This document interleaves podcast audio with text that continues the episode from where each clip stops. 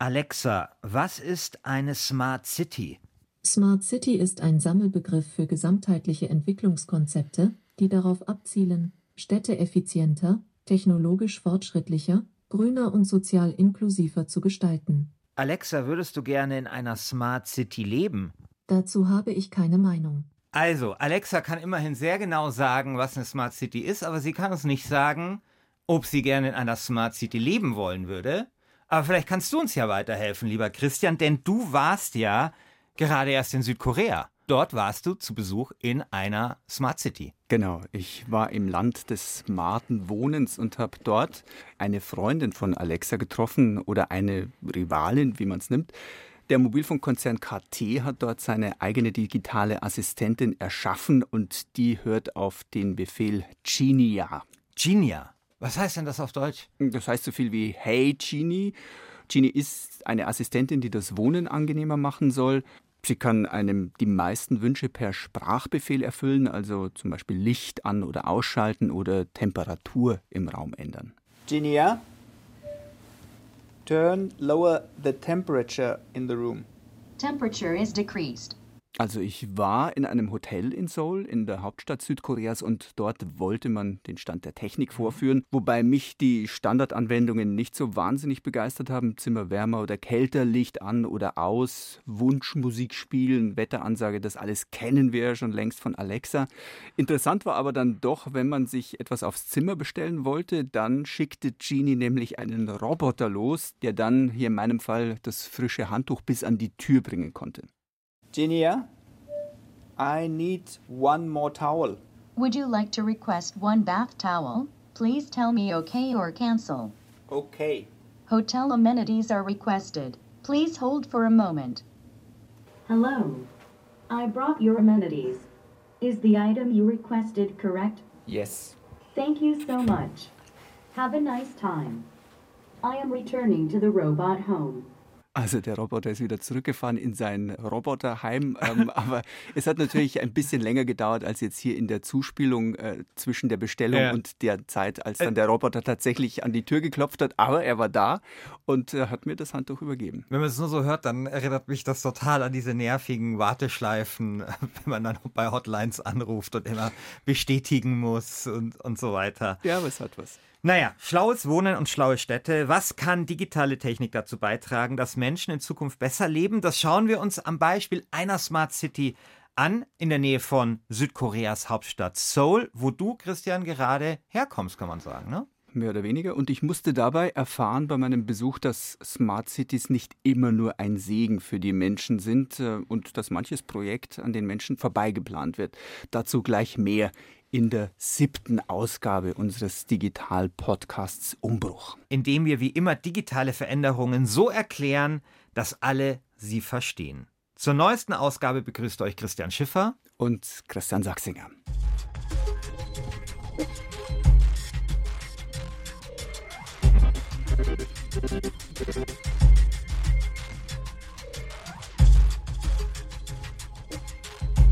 Ich war in Songdo, das ist eben eine eigene Stadt, circa 40 Kilometer vor dem Zentrum von Seoul. Das ist eine Retortenstadt aus dem Boden gestampft in nur etwas mehr als 15 Jahren.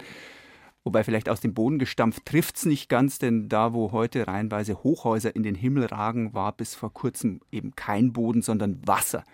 Für Songdo ist seit 2003 ein großes Stück Meer einfach aufgeschüttet worden, mit Sand verfüllt und darauf wurde dann gebaut. Damit die Häuser nicht einsackten, mussten, ähnlich wie in Venedig, große Pfähle versenkt werden.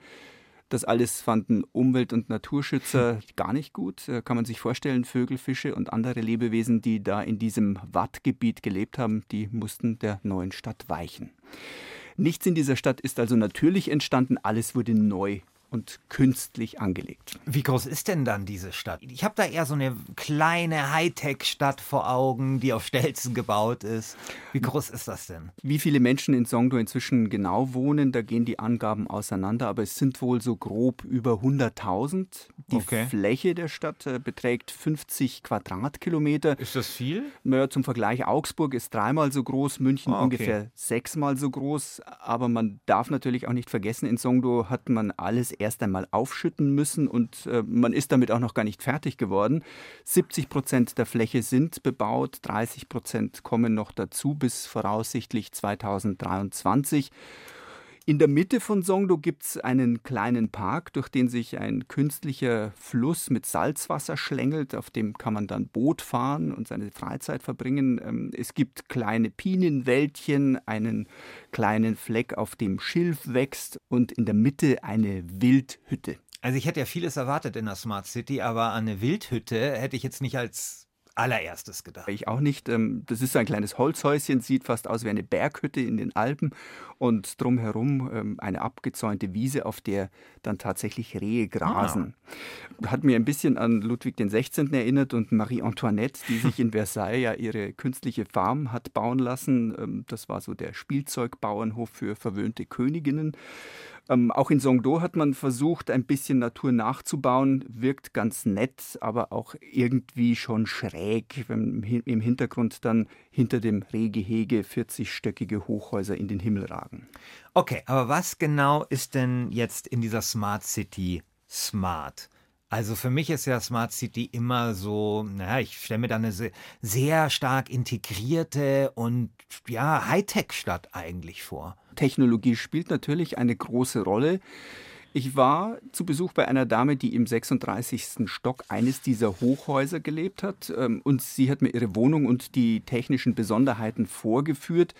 Das ging schon mal los, bevor man überhaupt richtig angekommen ist, wenn man unten an der Haustüre stand und läutete. Wer klingelt, der wird da mit einer Melodie begrüßt.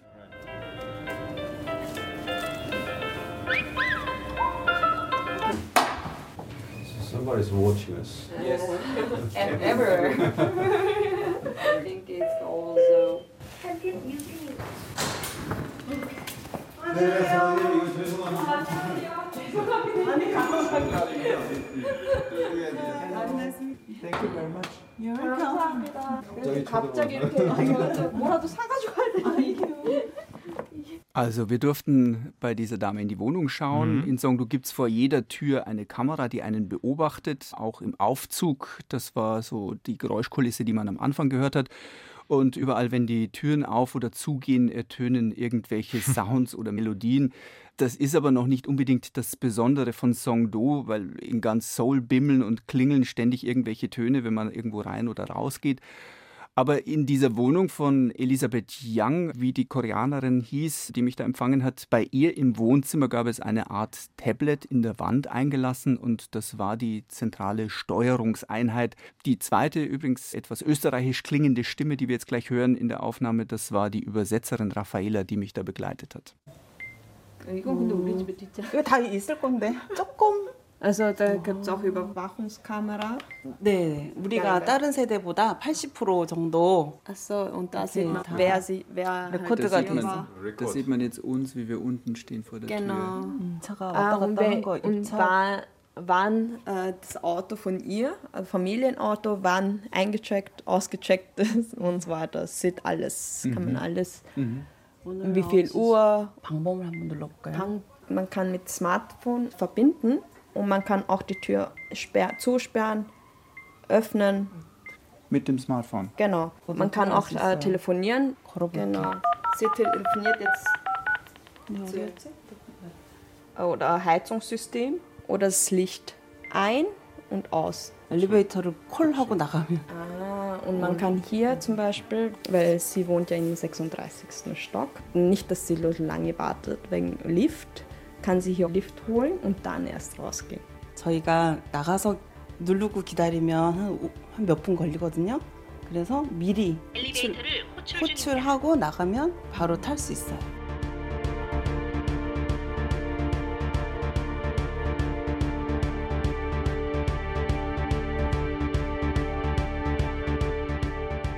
Also, wenn ich das jetzt richtig verstanden habe, sind in diesen modernen Wohnungen Bildschirme eingelassen, wenn man so möchte. Ja. Und mit denen kann man alles Mögliche überwachen und steuern. Die Kameras vor den Türen, man weiß, wer kommt, man kann die Temperatur im Zimmer regeln, man kann über das Gerät in der Wand telefonieren und man kann den Aufzug bestellen. Richtig. Das hört sich ähm, jetzt schon praktisch an und vielleicht auch ein bisschen lustig und verspielt, aber immer noch nicht so richtig revolutionär. Christian ging mir genauso. Ähm, zumal vieles davon auch schon in ganz normalen, neueren Ja. Apartments in Seoul verbaut wird, Ja. auch wenn sich das dann noch nicht unbedingt Smart City nennt. Also Heizungssteuerung per Touchscreen, äh, Kamera am Eingang und auch Telefonieren per Freisprecheinrichtung im Raum. Das ist wirklich nichts Besonderes. Ja, aber was ist denn dann das Smarte an der Smart City? Das wollte ich natürlich auch wissen. Ich habe mir einen Termin mit der Verwaltungsgesellschaft von Songdo geben lassen. Die ist in einem zentralen Hochhaus untergebracht, dem sogenannten G-Tower.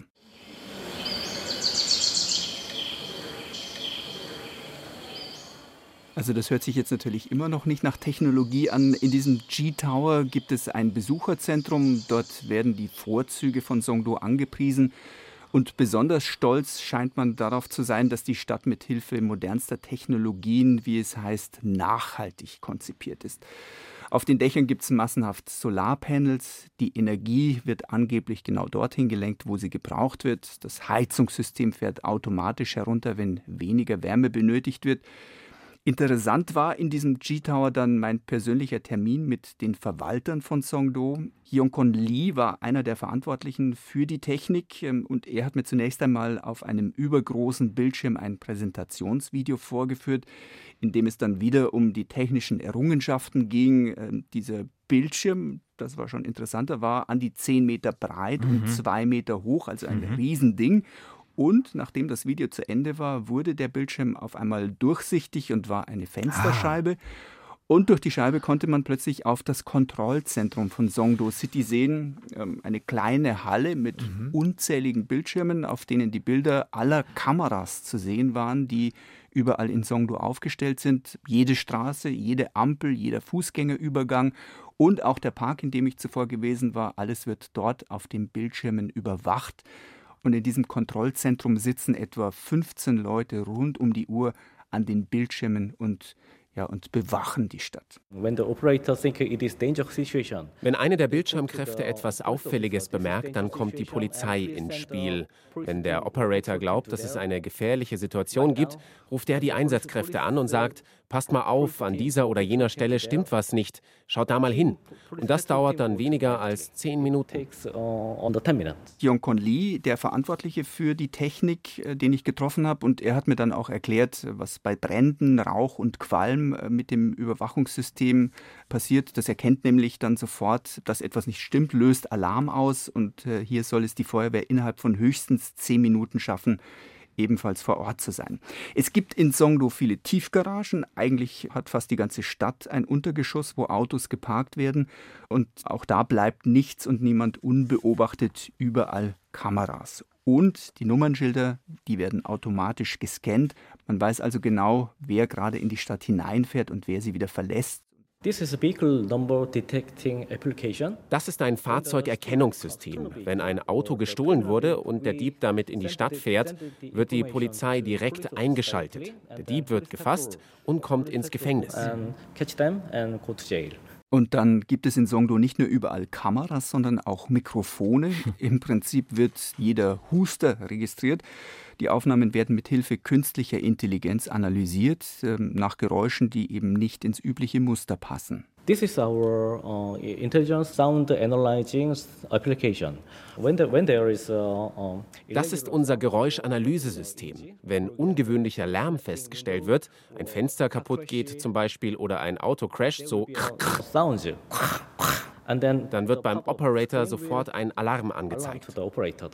Also Christian, man merkt, die Betreibergesellschaft von Songdo wirbt gerne mit Sicherheit. Wenn man Hyung-Kon Lee, der hier alles erklärt hat, dann fragt, äh, wie er es denn so mit Privacy oder Datenschutz hält, dann sieht er da gar kein Problem. Er beteuert, dass alle diese gesammelten Aufnahmen und Informationen anonymisiert werden. Ja, aber es ist natürlich trotzdem ein Problem, einfach diese Fülle an Daten, die gesammelt wird. Also man kann wahrscheinlich dann doch sehr einfach ähm, einzelne Personen identifizieren, wenn man diese Daten entsprechend kreuzt. Also ich, mir ist da nicht ganz wohl dabei. Ich glaube, dass da schon äh, Missbrauch Tor und Tür geöffnet sein kann, zumindest. Ja, es hört sich für unsere Ohren ziemlich nach Überwachung und Kontrolle an. Ist es vielleicht auch. Es gab auch keine Angaben dazu, wie lange diese Daten Mhm. gespeichert werden. Einem deutschen Datenschutzbeauftragten würden sich da wahrscheinlich die Haare aufstellen. Ständig wird man erfasst. Wer falsch fährt, wird ähm, möglicherweise automatisch erkannt. Wer rumschreit oder sich sonst irgendwo daneben benimmt, auch.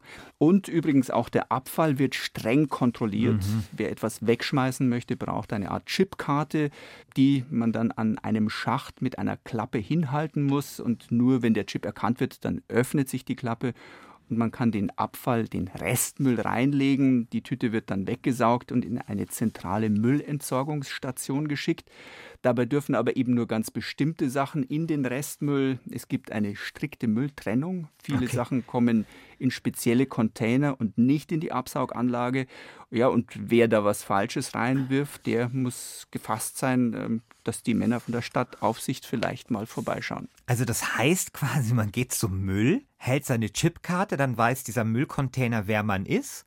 Dann werfe ich meinen Müll dort rein Ja. und dann wird kontrolliert, ob ich den richtigen Müll in den richtigen Container geworfen habe. So steht's zu vermuten. Also was tatsächlich dann alles kontrolliert wird, weiß man nicht offiziell, aber die Möglichkeit gibt es. Christian, wir haben jetzt schon gehört, dass die Macher dieser Smart City Songdo mit Sicherheit werben. Über Kameras kann man Straftäter schneller erkennen, aber gleichzeitig muss man vielleicht so eine andere Form von Sicherheit auch äh, anzweifeln. So eine Stadt ist ja dann möglicherweise auch sehr anfällig für Hackerangriffe, wenn die so durchdigitalisiert ist. Hat dein äh, Gesprächspartner was dazu gesagt? Ja, das habe ich ihn gefragt. Die Antwort war aber eher dürftig und ähm, diesmal übrigens auf Koreanisch. 폐쇄망을 폐쇄 네트워크를 쓰고 있어요. Es ist kein offenes Netzwerk, sondern ein abgeschlossenes System. Da haben Hacker keinen Zugriff. Es ist ziemlich sicher. Hat sich für mich jetzt noch nicht wirklich überzeugend angehört. Ähm, ich hätte erwartet, dass man vielleicht erklärt, welche Sicherheitsmaßnahmen mhm. konkret eingezogen worden sind zum Beispiel wie viele Viren- und Datensicherheitsspezialisten man eingestellt hat, um Hackern zuvorzukommen. Wobei ich natürlich auch nicht wirklich einschätzen konnte, ob die Macher von Songdo darüber zu wenig nachdenken oder ob sie über dieses Thema einfach nicht gerne sprechen, weil sie befürchten, dass man so Kriminelle erst auf komische Gedanken bringt.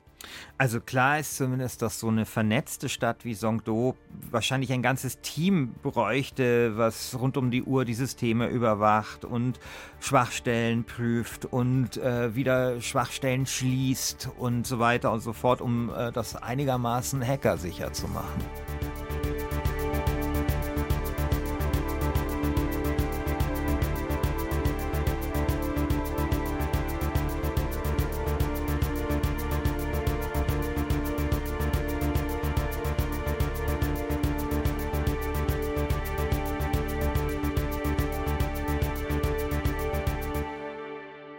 Nicht jeder ist zufrieden mit Songdo. Christian, du hast auch einen Kritiker getroffen, der dir erzählt hat, was seiner Meinung nach nicht funktioniert und warum Songdo vielleicht gar keine Smart City ist.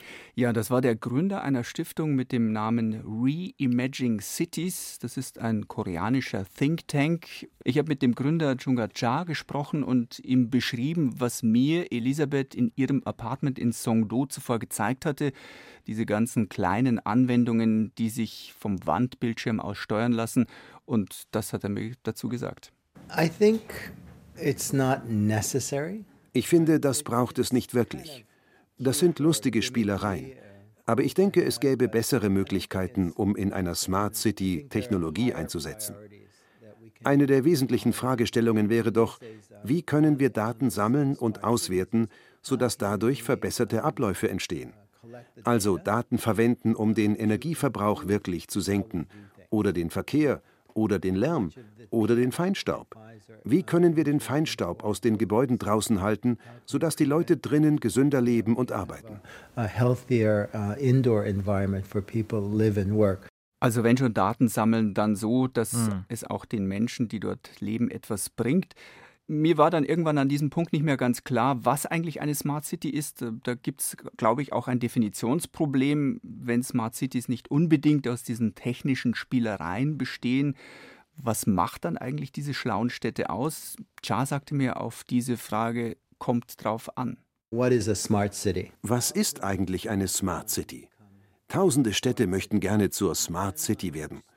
Und je nachdem, welche Interessensvertreter man fragt, bekommt man eine völlig andere Definition von Smart City.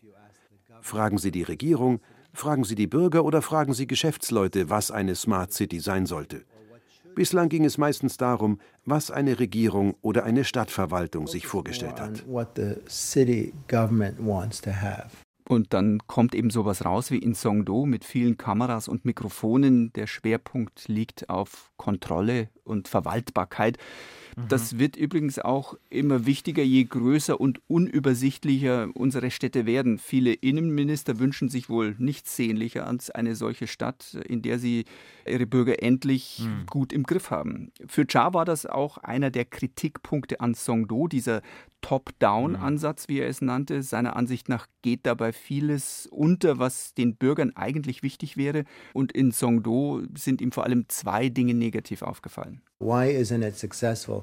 Number one, it has very bad access by public transportation. Warum ist Songdo kein Erfolg? Erstens ist es sehr schlecht an die öffentlichen Verkehrsmittel angeschlossen. Es liegt zwar nahe am Flughafen, aber wenn ich von Songdo nach Seoul in die Stadtmitte will, dann dauert das eine Stunde und 40 Minuten. Das ist katastrophal. Die sollten alles tun, um eine Verbindung von 45 Minuten zu schaffen, sodass die Leute da einfach hinkommen. Zweitens, Songdo ist nicht sehr fußgängerfreundlich.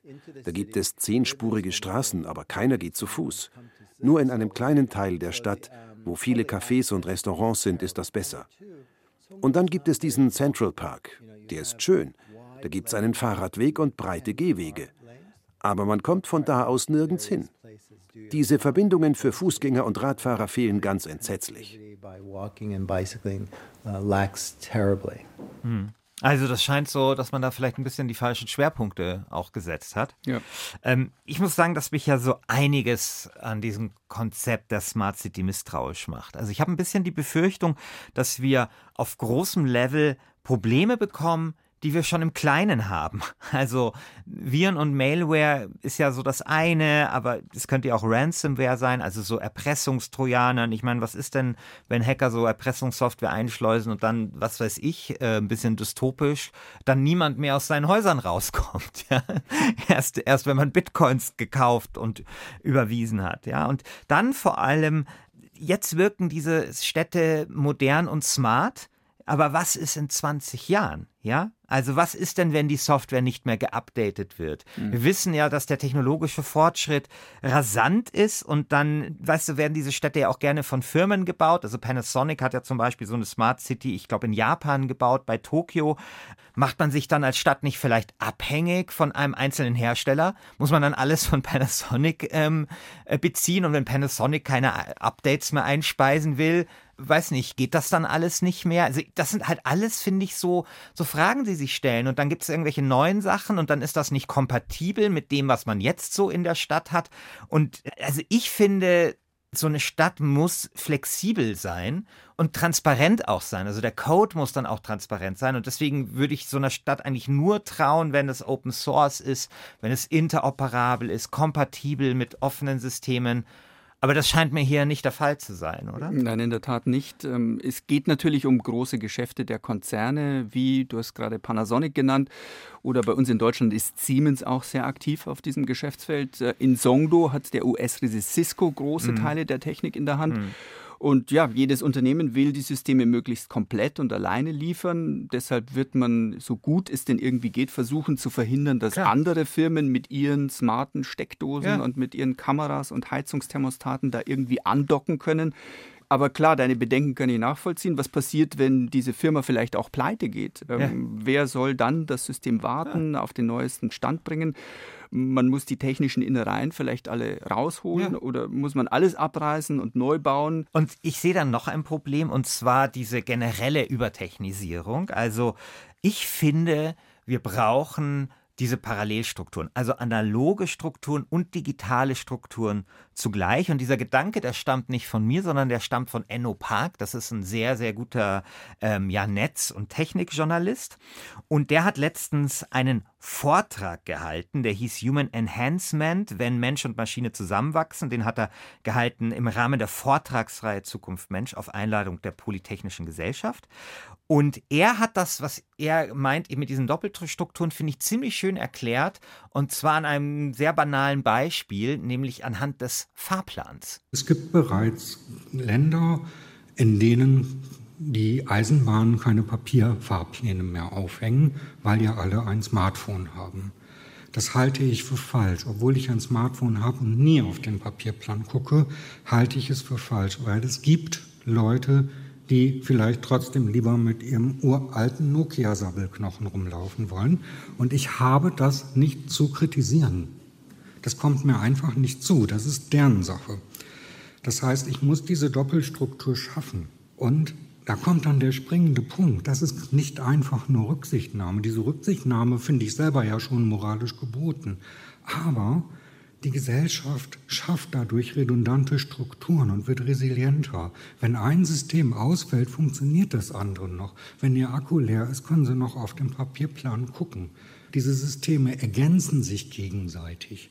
Und dieses Schaffen von redundanten Doppelsystemen, die gleichzeitig Barrierefreiheit herstellen, gleichzeitig es Menschen ermöglichen, auf der einen oder auf der anderen Schiene zu fahren und für sich selber zu entscheiden, wie weit wollen sie beim Gebrauch von Technik und beim Abgeben von Kontrolle mitgehen.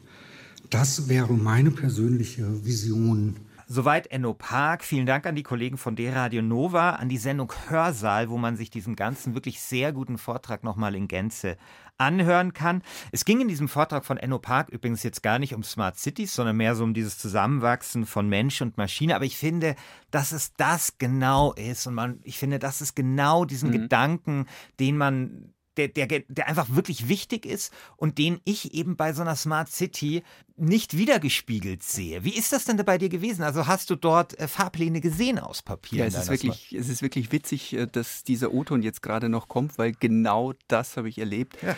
Ich wollte von Songdo wieder zurückfahren. Wir haben gehört, die äh, Stadt liegt 40 Kilometer von Seoul entfernt. Dort habe ich gewohnt für diese Zeit, in der ich da war. Ich war dann an der Bushaltestelle mhm. und äh, die Anzeige dort gibt es auch. Finde ich auch immer sehr praktisch. Wie lange dauert es noch, bis mhm. der Bus da ist?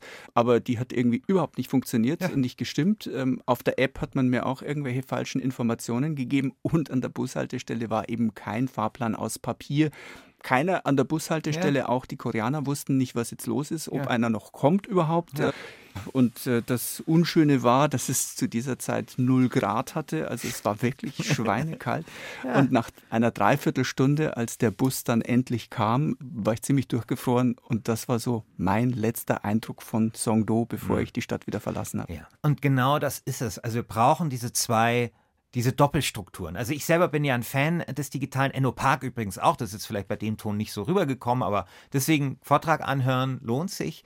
Da fieselt er das nochmal auseinander. Aber es ist völlig klar, dass wir diese analogen Strukturen eben auch brauchen, um genau eben diese Widerstandsfähigkeit zu gewährleisten und damit eben nicht Leute wie du 45 Minuten bei 0 Grad in der Kälte stehen müssen oder Schlimmeres. Und das ist mein Problem mit diesen Smart Cities. Vielleicht in einigen Jahren ist es dann wie das erste iPhone, ist veraltet, vielleicht funktioniert etwas nicht, dann fällt aber schon, dann sind die Konsequenzen dann eben massiv, weil man eben nicht dieses Sicherheitsnetz des Analogen hat. Und am Ende ist es vielleicht dann im schlimmsten Fall nur noch ein riesiger Haufen Elektroschrott. Und äh, das ist so ein bisschen meine dystopische Sorge, die ich da habe. Bist du optimistischer? Hängt davon ab, welcher Ansatz sich dann durchsetzt. Wenn es dieser Top-Down-Ansatz ist, bei dem ein paar Konzerne ihre Technik von der Stange verkaufen, egal ob die Leute sich das so vorstellen und wünschen, dann kann es wirklich nicht gut werden. Mhm. Wenn es aber vielleicht ein bisschen anders läuft ja, und offener, kleinere Netzwerke in Städten sich bilden, die sich genau ja. an den Bedürfnissen der Leute orientieren, dann kann es schon eine spannende Sache werden. Wer weiß, vielleicht schaffen wir in Europa oder wenigstens in Deutschland äh, den anderen Ansatz von Smart Cities. Genau, also in Barcelona gibt es ja zum Beispiel so Beispiele für so offene Smart City-Geschichten, ähm, die sind interessant. Wir sind ja Ende Februar in Barcelona äh, für diese weltgrößte Handymesse. Vielleicht berichten wir auch irgendwann mal in Umbruch darüber, wie es vielleicht auch besser laufen kann mit der Smarten City von morgen.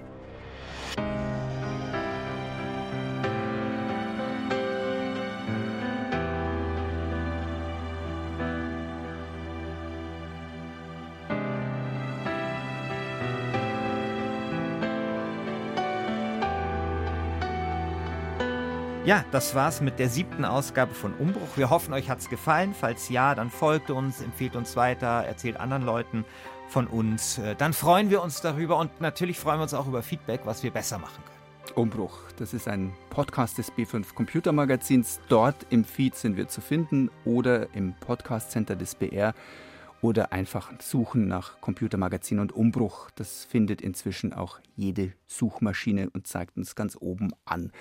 Hab's schon ausprobiert.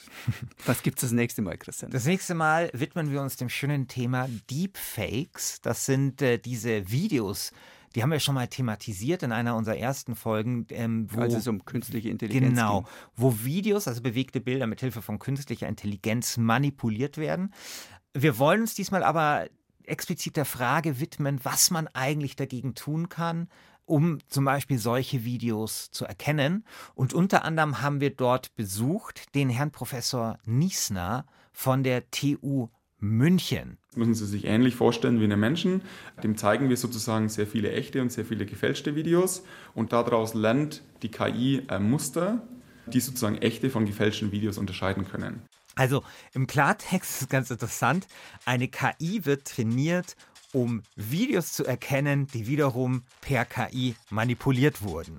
Und wie das genau funktioniert und ob wir uns Sorgen machen müssen vor diesen Deepfakes, das alles hört ihr dann in der nächsten Folge von Umbruch. Ich bin gespannt. Bis dahin, euer Christian Sachsinger. Und euer Christian Schiffer.